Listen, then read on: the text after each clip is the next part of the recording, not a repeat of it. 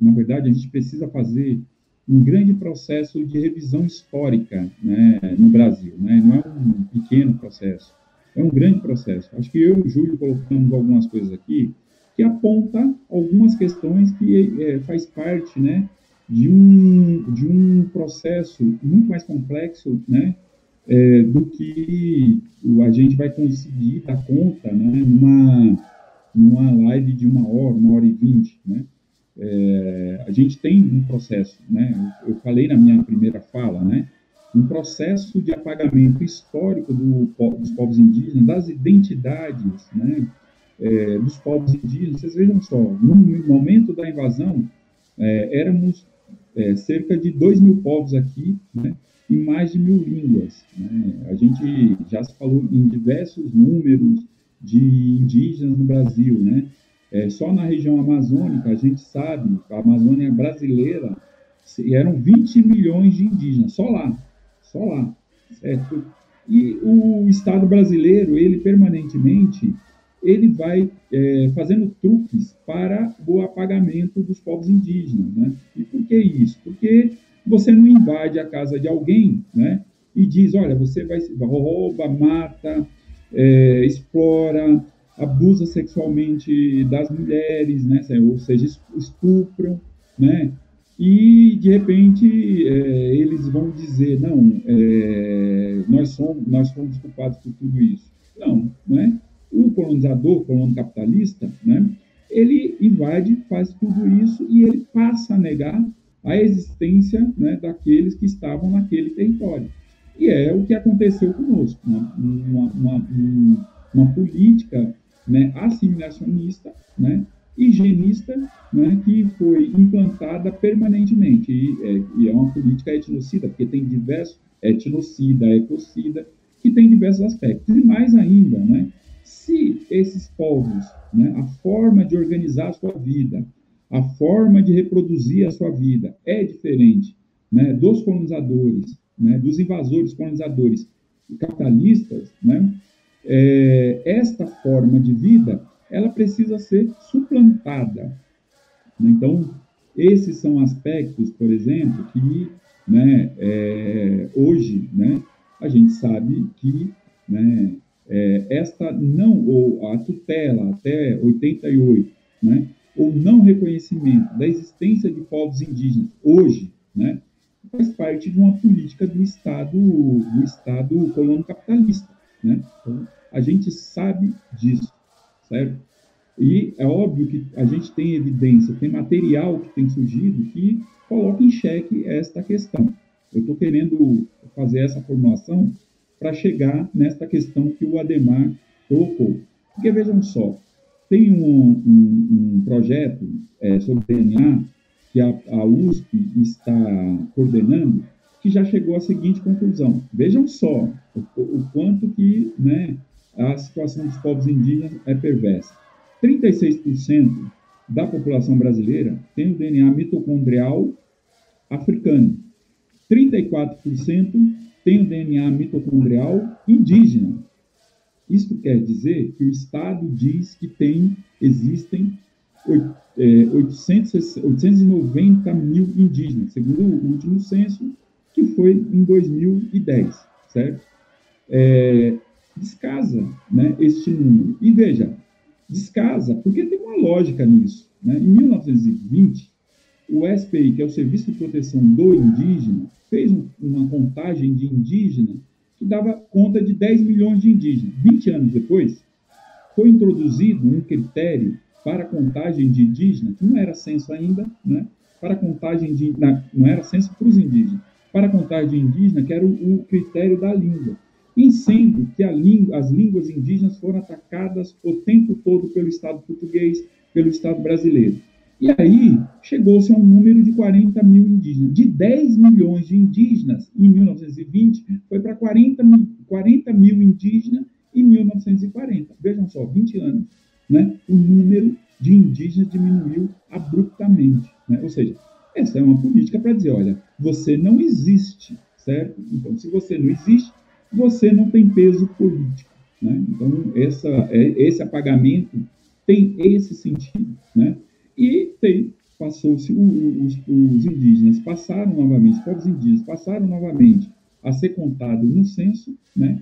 depois da Constituição de 88, que foi no censo de 1991. Vejam só.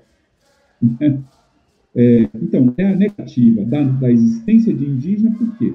Né? Porque você é, tutela, né? você é, explora, continua o processo de exploração dos territórios indígenas, né? você é, é, é, nega né? um maior protagonismo político, né? tudo isso em decorrência de uma mentira ou de uma, de uma grande violência que foi né, perpetrada pelos colonos capitalistas contra os povos indígenas. É simples assim. O que está acontecendo hoje no Congresso faz parte disso. O que vai acontecer dia 30 no Supremo Tribunal Federal faz parte disso.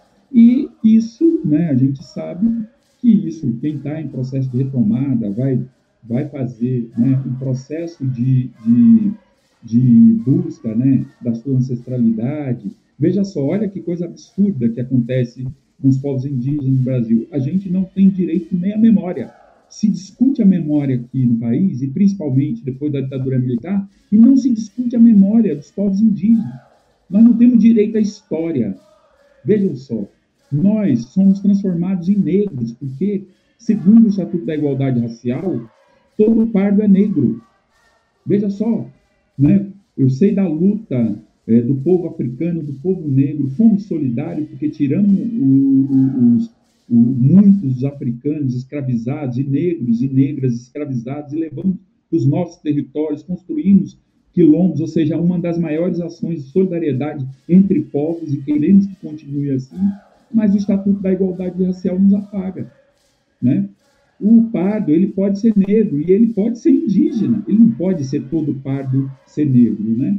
Então vejam só, diante disso, né, o que é, aonde o, o, os povos indígenas são colocados é numa, numa, numa, numa situação ainda de inferioridade numérica, de tutela, que se, se, se utilizam diversos argumentos contra os povos indígenas, inclusive os falsos indígenas, ou seja, você vem aqui, estupra a minha avó, né, é, e né, estupra a minha avó, coloca ela numa condição subalterna, de exploração e tudo mais, né, e aí você diz o seguinte, depois que você fez tudo isso, você diz o seguinte, não, você é falso indígena.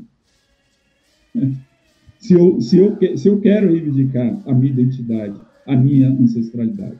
Percebe? Então tem uma gravidade que aconteceu nesse país que a gente ainda não tomou consciência disso. Quando a gente passa a tomar consciência disso, a gente sofre com isso, né? Porque é um sofrimento muito grande saber o que aconteceu com os nossos, com os nossos né, é, no, no, passado. E vejam, eu, se eu for discutir a, a, cidade de São Paulo, por exemplo, a gente sabe que a invasão ela começou no Nordeste. E os povos que estavam no litoral, eles foram para as áreas mais inóspitas, para o sertão, né? Então, tem um Montese hoje, tem um livro que diz que o sertanejo é indígena. Na década de 50, 60, a partir da década de 40, teve um processo de industrialização no Brasil, certo? E muitos nordestinos se deslocaram para as regiões é, é, que estavam se industrializando para ser o quê? Exército de reserva é, de mão de obra, porque para baratear a mão de obra. Na cidade de São Paulo, né, é, em 1970, a cada 10 moradores, 7 eram nordestinos. E de onde eram esses nordestinos? Das regiões mais pobres. Quem são esses nordestinos? Certo? Então, São Paulo é uma cidade de indígena.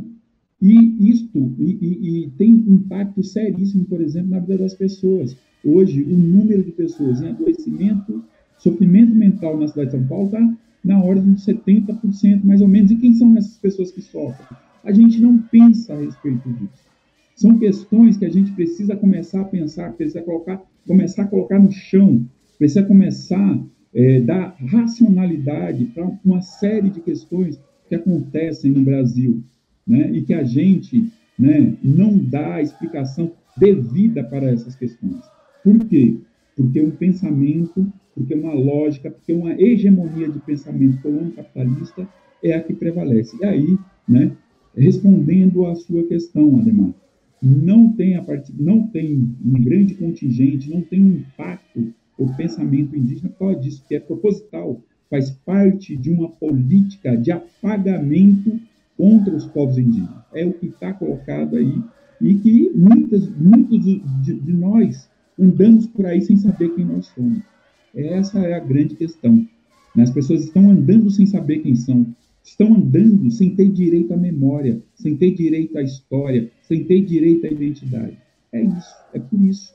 Né? E nesta lógica que está colocada de sociabilidade, né, vai continuar assim.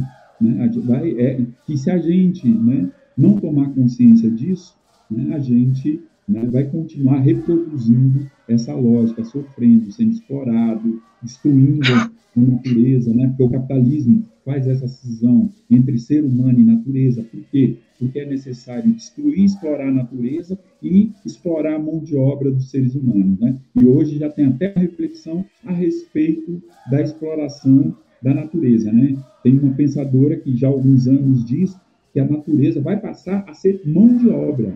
Né? vai passar, a própria natureza vai passar a ser mão de obra para o processo de reprodução do capitalismo que vai destruir a própria natureza. Vejam só que elemento importante e impactante do ponto de vista do que é o capitalismo. Né? Então, é, eu, eu penso que né, essa é uma reflexão que, como eu falei, a gente não vai esgotar em pouco tempo, mas é uma reflexão muito importante.